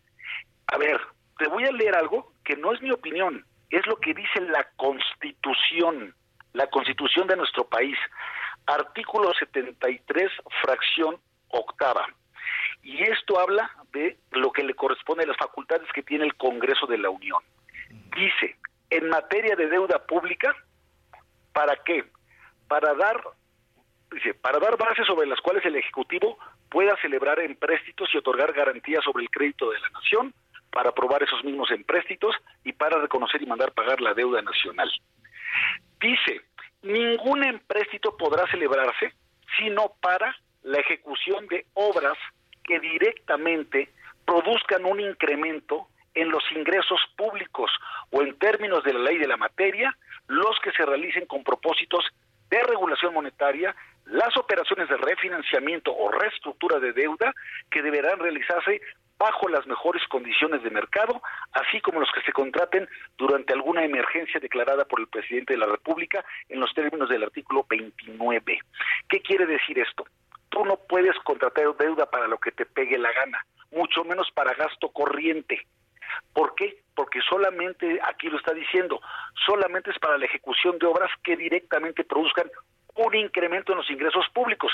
Dicho de otra manera, pido dinero para hacer una obra cuya, sí, cuyo resultado final después de algunos años o después de algún tiempo me va a dar dinero más que suficiente para no solamente pagar el crédito de regreso, sino para enriquecer las arcas nacionales. Aquí te voy a hacer una pregunta. ¿Tú de veras piensas que el tren Maya va a ser rentable? ¿Tú de veras piensas que Dos Bocas va a ser rentable? ¿Tú de veras piensas que la IFA va a ser rentable? ¿Tú no sabes que este dinero también va a ir para el gasto social, para los programas sociales en un año electoral? Están yendo contra la Constitución, Tocayo. Esto es una gran arbitrariedad y nos van a dejar a nosotros la perra embarazada. ¿Por qué? Porque después del 24 este señor se va en octubre del próximo año y nos deja una deuda brutal y no tenemos activos suficientes. Ah, entre otras cosas, ¿sabes también para qué están metiendo el dinero? A Pemex, que es una empresa técnicamente quebrada.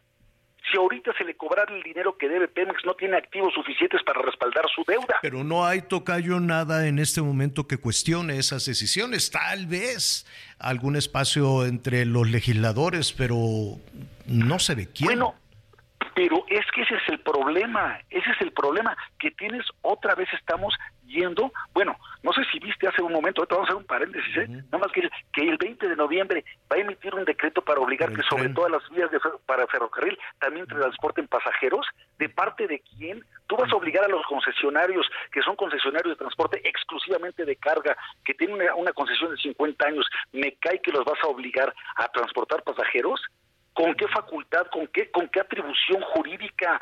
Siendo que eso no es un negocio, siendo que vas a tener pérdidas. Por ejemplo, Tocayo, te, te, te, pido un favor, Tocayo, se nos viene el corte. Aguántanos un minutito Por mucho gusto. para concluir este tema. Volvemos.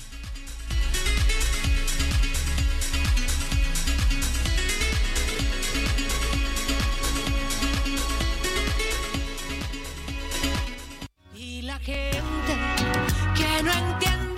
que te sigo queriendo.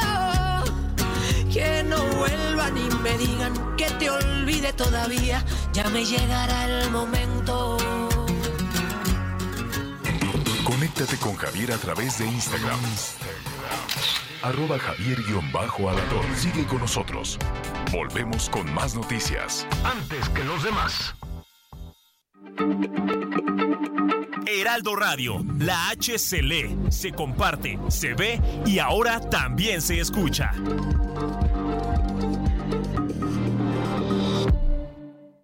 Todavía hay más información. Continuamos. Vive un mes lleno de ofertas exclusivas y dinamismo con Ford Escape híbrida. Estrénala a 24 meses sin intereses más seguro promocional. Visita a tu distribuidor Ford más cercano. Consulta términos y condiciones en Ford.mx, vigencia del 1 al 30 de noviembre de 2023. Las noticias en resumen. Un juez de la Ciudad de México determinó la liberación de Amairani Gómez Rodríguez, conocida como la Barbie de Tepito, así como de las otras seis personas con quien fue detenida el pasado fin de semana. El juzgador consideró que la detención no se ajustaba a las normativas legales, por lo que no la calificó como legal. Y la Secretaría de Turismo de Jalisco informó que Puerto Vallarta obtuvo por segundo año consecutivo el récord Guinness por la Catrina monumental más grande del mundo. La obra tiene una altura de 28.15 metros, la cual permanecerá en exhibición hasta el 20 de noviembre. Y la actividad industrial de Quintana Roo se mantiene en los primeros lugares en el país, de acuerdo con el indicador mensual de actividad industrial por entidad federativa, por lo que se mantiene como líder en crecimiento de manera constante durante este 2023. Los crecimientos más relevantes empezaron a registrar desde mayo con un 140% y en junio un 231%, que refleja este incremento ya permanente. Descubre el soporte ideal para un sueño saludable toda la noche. Te mereces un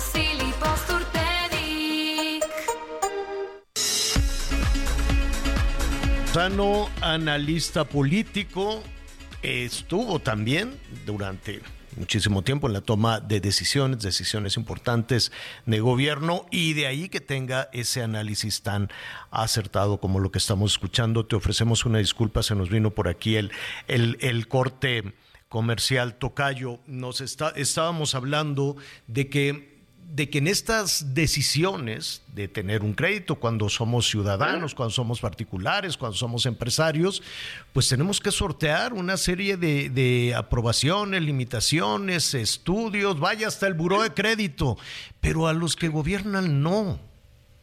Bueno, es que, mira, no es que no tengan que pasar por un tamiz, no es que no tengan que pasar por una autorización, es que esto supone que hay una división y equilibrio entre poderes es que esto supone que un ejecutivo no puede hacer lo que le venga en gana. Esto supone que tienes legisladores con libertad y conciencia para tomar decisiones y para decirle así no, señor presidente. Significa que tienes una constitución que pone los límites de lo que puede hacer una autoridad. Le decía yo hoy a mis alumnos de la libre derecho, la gran diferencia entre el principio de la autonomía de la libertad y el principio de legalidad es que la autonomía de la libertad para las personas, para los particulares, es que podemos hacer todo lo que nos pegue la gana mientras no esté prohibido. En cambio, en tratándose de las autoridades, únicamente pueden hacer aquello que les esté expresamente facultado u ordenado en la Constitución y las leyes que de ella emanan. Esa es la gran diferencia. Este pero, eso quiere decir, y ya que estamos de frente a una elección enorme como la que vamos a tener el año entrante, eso quiere decir que los legisladores tendrían que ser emanados de la oposición. Exacto. pero, pero no podría haber, eh, eh, eh, en, el caso de Morena, legisladores de Morena que digan, oigan, yo soy representante de la ciudadanía y por lo tanto no estoy de acuerdo. Bueno, mira, hace un momento comentabas que yo tuve esta oportunidad de estar en cargos de gobierno. Efectivamente, yo trabajé para los gobiernos de Carlos Salinas de Gortari de Ernesto Cedillo, de Felipe Calderón, a nivel federal, y también con Tony Gali en Puebla. Bueno, lo que yo te puedo decir de mi experiencia personal es que cuando fui secretario del Trabajo con Calderón, muchas veces nos topábamos con una pared, que era el Partido Acción Nacional, en Cámara de Diputados o en Cámara de Senadores, porque no estaban de acuerdo con lo que estábamos planteando y entonces nos teníamos que sentar a hacer política con ellos y también con el PRI, con un PRI, con un Fabio Beltrones o con un Emilio Gamboa que sabían empeñar su palabra. Y si te decían sí, era sí, si te decían no, era no. Sí, pero hacíamos política, dialogábamos, pero desde que estaba el presidente Cedillo en 1997, cuando, cuando el PRI pierde la mayoría en la Cámara de Diputados, desde entonces el presidente no ha tenido la mayoría en el Congreso hasta ahora que llegó López Obrador. Y ahí es donde estás viendo las consecuencias. Ahí estás viendo las consecuencias que ya aprobó el legislativo. Cuando dice, no me le cambian una sola coma, ya viste reservas hay para el presupuesto de derechos, van a terminar el viernes esta discusión. Hay más de 3.000 reservas al presupuesto. ¿Sabes cuántas se van a aprobar? Ni una. ¿Por qué? Por instrucciones del presidente, de un solo hombre. Ese mismo hombre fue el que le dio instrucciones al Congreso para terminar, extinguir 13 fideicomisos de otro poder, del tercer poder, del Poder Judicial de la Federación, de las prestaciones de los trabajadores del Poder Judicial de la Federación. ¿Sí? Entonces lo que estás haciendo es borrar de un plumazo lo que dice el artículo 49 constitucional, que el supremo poder de la Federación se divide en tres, legislativo, ejecutivo y federal. Y ahora con lo que pasó con Arturo Saldívar, que renuncia, dice que por causa grave, causa grave, irse a la cuarta transformación es muy miserable, fuera máscaras, ya se va de sirviente de, de, de Claudia Sheinbaum, eso no es causa grave, no deberían aceptarle esa renuncia. Pero ¿sabes por qué lo hacen? Para que pueda López Obrador poner a alguien desde hoy que va a durar 15 años como ministra de la Suprema Corte de Justicia de la Nación, para que veas quién va a seguir mandando eso es lo que está pasando en este país. No es que nuestro arreglo constitucional sea malo. Lo que son malos son estos abusivos que no le tienen respeto absolutamente a nada. Cuando un presidente como López Obrador se atreve a decir no me vengan con el cuento de que la ley es la ley, está dando el peor de los ejemplos no solamente a su gobierno, a toda la ciudadanía, porque entonces ya no le tenemos miedo a la ley, a la autoridad, y que viva la impunidad, y la impunidad es el principal incentivo para la delincuencia. Esto es un círculo vicioso y en ese círculo vicioso es en el que nos ha metido este miserable presidente. Oye, eh, Tocayo, hay muchos temas que quisiéramos tratar contigo, entre otros, bueno, pues que Xochitl ya se registró, ¿no? Formalmente como, como precandidata. Hablaremos, si no tienes inconveniente, tan pronto como mañana mismo, de qué ves en la oposición, qué ves en Morena, qué ves en la paridad de género, que no, que eh, porque pues eh, creo que aunque las campañas están en marcha, pues de acuerdo a los, a los tiempos legales, a las decisiones legales, ya los próximos días van a ser de definiciones absolutas, ¿no? Absolutamente. Yo pues siempre a la orden, ya ves que esto ni me, ni me gusta. Tocayo, pues te agradezco muchísimo, muy claro, eh, en tus conceptos nos ayuda mucho a saber en dónde, en dónde estamos. Nada más una cosa, al ratito, si te dan arrocito, que no le pongan huevito estrellado ni aguacate. Sí, no, no, no ni aguacate, porque me va a quedar muy... No, y nada más déjame decirte un último comentario, porque me quedé a medias en esto. Lo de Mexicana de Aviación es todo un despropósito, porque es una línea aérea que está creando el Estado, que no necesitamos, que va a perder dinero, que va a ofrecer tarifas más bajas, haciendo una, una, una competencia desleal a las líneas aéreas comerciales, pero que esas tarifas más bajas, que va a tener pérdidas en su operación, se va a tener que subsidiar. ¿Y quién lo va a subsidiar? Nosotros con nuestros impuestos. Que quede claro, un fracaso subsidiado con nuestros impuestos. Eso no se vale. Tocayo, eh, pues buen provecho. Ya no sé qué, cómo, cómo, planteártelo, que no te dé huevito. Te mando un abrazo y nos escuchamos mañana para ver cómo se cómo se está dibujando, sobre todo la oposición. Ya de, de, también hablaremos de Morena, desde luego, pero hacia dónde se está moviendo. Eh, Interesante, interesantísimo tema. Me parece muy bien. Saludos a, Anita y a Manuel. Y a Miguel. Este, ya perdón, a Miguel Aquino y a toda nuestra audiencia. Muy buenos gracias, días. Gracias, gracias, gracias. Adiós, Oigan, este, oye Miguel, fíjate que hay un, un este, eh, a ver, estábamos con, con el tema de los trenes en un momentito más, con todos sus llamados telefónicos, en fin.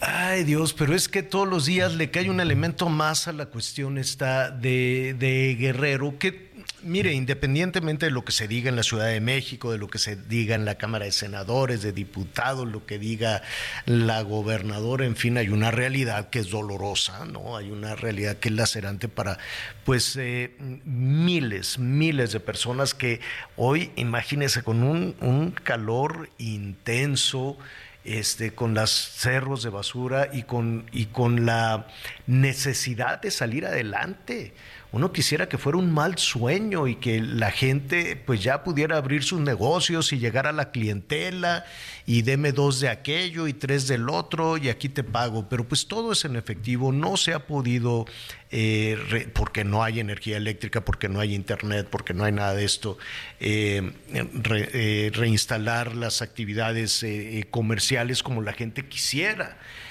y dice, bueno, pues mañana, eso es admirable, ¿no? Decir, bueno, mañana, mientras aquí acomodo un poquito, voy y me traigo mercancía y juntan su dinerito y dice, pues vete hasta México y, y, tráete mercancía para surtir, en fin, eh, se está haciendo ese esfuerzo bárbaro. Los que viven del turismo, pues están pensando si se mueven a otro lado, si se van a la Riviera Maya, si se van a Cuernavaca, si se van a la Ciudad de México. Eh, eh, personas que, que, han vivido atención al público muchísimo tiempo. Hay eh, empresas que quieren también saber, falta ese vínculo de comunicación para saber en dónde están, ¿no? ¿Cuántas empresas? están buscando trabajadores y trabajadoras y ahora pues se va a requerir, un, un, vínculo, se va a requerir saber quién ofrece servicios y en dónde se pueden acomodar. Porque los turistas, Miguel, me temo que pues que van a tardar. Sí, claro. En, regresar. Sí, van a, van a tardar en recuperar sus reservaciones, van a tardar en recuperar el dinero, Javier, porque pues muchos incluso ya habían liquidado. Fíjate que platicando con algunos hoteleros me decían que pues es un eh, panorama muy parecido al que ocurrió durante la pandemia porque también, bueno, pues ahora sí que pues son por causas de fuerza mayor. No es responsabilidad de los hoteles la cancelación o el que no se les brinde servicio, como ocurrió, como ocurrió en la pandemia. Y ahí es en donde vendrá otra de las crisis importantes, porque después de la pandemia, esos dos o tres años que estuvo eh, pues sin poder la gente salir de vacaciones y los que ya tenían pagado todo eso, cuando se regresa a la actividad, pues es la gente que empieza a ocuparlo. Entonces llegaban a los hoteles, eh, consumían y todo, pero ya no dejaban dinero, Javier. Ya no dejaban dinero y eso evidentemente pues representaba un fuerte golpe para los para los hoteleros. Hoy los hoteleros que ya recibieron tu dinero como turista, pues, seguramente lo utilizarán para la reconstrucción y el día de mañana que se reactiven y la gente venga a querer usar esas reservaciones, pues ya no van a pagar absolutamente nada. Entonces son dos etapas en donde, por supuesto, no se les puede dejar solos, ni a los turistas ni a los hoteleros. Así es, así es. Pues mira, no hay turistas, pero eh, no sé cómo estén acomodando. También hay que tener muchísimo cuidado con las cifras. Decían que eran como 14.500 o 15.000 elementos de la Guardia Nacional. Eh, no lo sé, hay que tomar. Están en el fuerte de San Diego ellos, ¿eh? Pero 15 acuestas ahí a 15 mil. Bueno, lo que pasa es que están en todo el estado, no solamente en la zona de Acapulco. Bueno, y súmale también los mil y cacho servidores de la nación que se llevaron. Entonces dicen, sí, en el fuerte de San Diego. En el fuerte de San Diego, eh, ¿en dónde? En el piso, en, mira. Seguro. Aquí tengo, son 14 mil 620 elementos, en su mayoría en Acapulco. 14.620 de acuerdo a un despacho, dice aquí de la Guardia Nacional, dice incremento de efectivos para la seguridad en Acapulco. Eh, con el objetivo de generar condiciones de seguridad, qué bueno, crear condiciones para la reconstrucción. No, no sé qué significa eso, si la Guardia Nacional tiene que crear esas condiciones y reactivación de la economía local, reactivación del turismo nacional e internacional y de las actividades laborales. Tampoco entiendo cómo, si esa es la tarea, el objetivo, pues de la Guardia Nacional, que bueno, pues que, que todos, que todos ayuden. Em, dice, miren, se incrementó, había 360 elementos de la Guardia Nacional, de acuerdo a este gráfico, 360 se incrementó a 9.500 en Acapulco, 9.860 en Acapulco, que son más de los que hay en las autopistas y carreteras del país, y en total en el estado 14.620. De todas formas, no me puedo imaginar a 9.860 elementos de la Guardia Nacional. A eso súmale, Miguel, los de la Marina. Yo llegué, saludos, por cierto, no hemos hablado con los elementos de la Marina, la Marina Armada de México, hay que los vamos a buscar para mañana. Em, eh, sus, sus instalaciones también estaban hechas pedazos ¿no? Y las instalaciones de la policía local y de la policía. Entonces, 10 mil de la Guardia Nacional, miles de la Marina, más miles del Ejército, más miles de la Comisión Federal de Electricidad, más los del chalequito vino tinto, los, los, los de Morena, que no sé cuántos fueron, pero miles. Les tienes que dar de comer. Sí, sí, sí. Les, le, tienen que dormir tiene que ir a hacer sus necesidades, tienen que asearse. Eh, yo me imagino que atender a ese número enorme de, policías, de militares, de marinos, de trabajadores, si alguien los tiene que atender, ¿en qué momento van a atender también a la ciudadanía? Digo, nosotros estábamos durmiendo ahí en, en unas instalaciones eh, de, que ya ahorita estarán funcionando, ¿no? Pero pues era un hotel, Miguel, todavía tenían agua allá adentro, ¿no? Eh, el colchón estaba seco, pero pues no había ventana, así, pum, como voló, barrieron los vidrios y muy amables nos decían, pues mire, esto es lo, lo, que tenemos para... Yo no sé si también en estos hoteles o en estos edificios estén instalando a esa cantidad enorme de personal y cómo los alimentan, sin descuidar atender a la población, porque llevaste un problema adicional. Es decir, sí, es, es necesario que allí esté el ejército, la marina, la Guardia Nacional, pero eh, pues como medio de comunicación también queremos saber y, y dónde hacen pipí todas las y los elementos de seguridad que fueron desplazados para allá, ¿no? Son, son eh, problemas que no se ven, incluso lo decíamos desde la Ciudad de México, pero cuentan y cuentan muchísimo. Seguramente, y y trataremos únicamente de consignar, pero seguramente se va a armar eh, mucha polémica y, muchos comentarios alrededor de un comentario que se hizo hoy por la mañana en Palacio Nacional, Miguel. Solo vamos a consignar y eh, vamos a dar un poquito de contexto. Se habló de si se alertó o no a la población de si la gobernadora estaba o no estaba, de si se le avisó a, la gente. Nosotros como medio de comunicación lo hicimos, lo hicimos en la televisión y lo hicimos en la radio, ¿no? Nuestros compañeros del Heraldo Radio también, del Heraldo Televisión y en Televisión Azteca decíamos, Esta, este, este es un monstruo tremendo, tome las debidas precauciones y aquí lo decíamos también, no eh, no, no, cuando tenga el problema encima, no empiece a buscar un lugar seguro, búsquelo desde ahorita. Busque un lugar seguro en su casa. Si no tiene un lugar seguro en su casa, váyase de inmediato a un albergue. Busque, pregunte cuáles son los albergues. Si está usted en un hotel y es turista, Pregunten la administración del hotel, ellos sabrán cuál es el sitio más seguro del hotel, alguna oficina, algún salón, algún sótano, vaya usted a, saber. Y yo recuerdo muy bien que con mucha anticipación y desde, desde esta hora en el programa le decíamos, no vaya usted a salir con el ventarrón y el agua a la cintura cuando se dé cuenta que se le reventó la casa y ande agarrando a los niños y vámonos a buscar un albergue en ese momento porque es peligrosísimo. Espero que, eh, que, que, que, se, que ese aviso llegara a tiempo al parecer o la discusión señala eh, algo todavía no resuelto que no fue así, Miguelón, ¿no?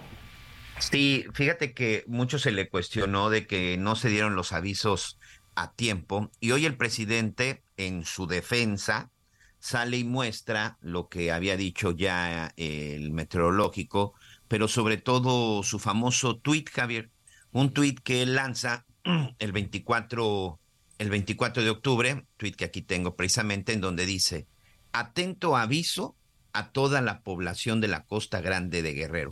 Este tweet lo mandó a las 9 de la noche con 25 minutos.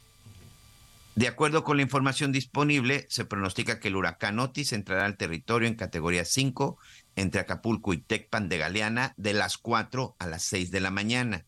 Recordemos que pegó pues, prácticamente a, partir de la, de la medianoche y ya dice que está en marcha. Sin embargo, el presidente dice, Javier, el día de hoy, tratando de explicar esto, pues reconoce que sí sabía que venía muy fuerte, pero que quería ponerlo de esa manera en su tweet. Para empezar, solamente fue el tweet, como si toda la gente tuviera Twitter, como para estar viendo lo que dice el presidente. Pero escuchemos lo que dijo de cómo calificó la fuerza con la que venía el huracán. Eh, cuando estaba yo escribiendo esto, em, pensé en decirlo más fuerte, o sea, viene cañón, o sea, algo así. Pero dije, no, con esto va, basta. Pues eh, ahí está. Era suficiente, Javier eh, ahí está, vamos a, concluir con eso, estamos consignando, eso es lo que se dijo, cambió de opinión, en lugar de decir que era fuerte, se dijo va a pegar entre tal y tal a las 4 de la mañana, pegó categoría 5, devastador y no a las 4 de la mañana, pegó directo en Acapulco a las casi 12 de la noche, a las 11, a las 11 de la noche.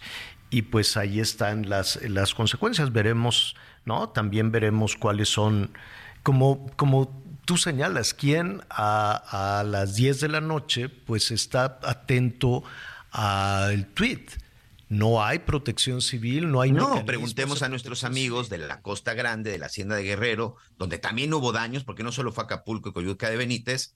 Para empezar, señor, si cuentan con señal de internet o si tienen un celular, Javier. Ya dejémonos las... Si tienen un celular, y si tienen una cuenta en Twitter, porque pues para el presidente eso fue suficiente. Un tweet a las pasadas las nueve de la noche. Bueno, pues eh, eh, aquí estaremos atentos a lo que a lo que eso suceda. Oigan, fíjense ya nada más para dejarnos quedarnos ahí un poquito con, con este con este eh, con, con, otro tema, los escándalos, los escándalos de los famosos, pues son, son enormes. Al ratito lo voy a platicar, o mañana, porque ya se nos acaba el tiempo de Genoveva Casanova. Genoveva es una chica muy guapa, bueno, ya, ya es, eh, hoy es precisamente su cumpleaños, creo que cumple como 40, 40 y tantos años, no lo sé. Ella es de la Ciudad de México y entonces se fue a estudiar a, España. Y entonces, pues, muy guapa. Y, se enamoró, pues ahí eh, eh, el hijo de, ay, ¿cómo se llamaba? Este hombre.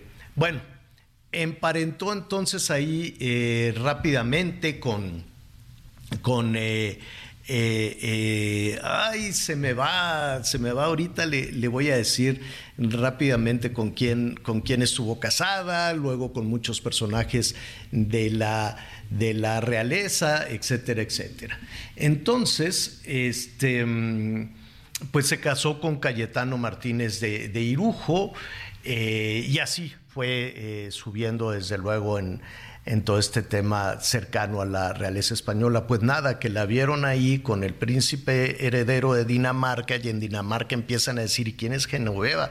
Porque se armó un escándalo, el príncipe está casado, tiene cuatro hijos, tiene 20 años casado y entonces pues allá son muy discretos en Dinamarca y se ha armado la de Dios es grande. Así es que, este, como se nos vino el tiempo encima, pues mañana, mañana le contaré un poquito más de toda, de toda esta situación que ha llamado en España mucho, mucho la atención alrededor de esta guapa mexicana. Bueno, yo lo espero esta noche a las diez y media. ¡Ay! La inteligencia artificial ya sabe que yo no ando vendiendo medicina de nada hoy en la noche y mañana lo vamos a sacar, se ve muy real, usaron mi voz y todo, pero no, yo no ando vendiendo remedios para nada, no les haga caso. Vámonos pues, gracias Miguelón. Gracias. Gracias por acompañarnos en Las Noticias con Javier Alatorre. Ahora sí ya estás muy bien informado.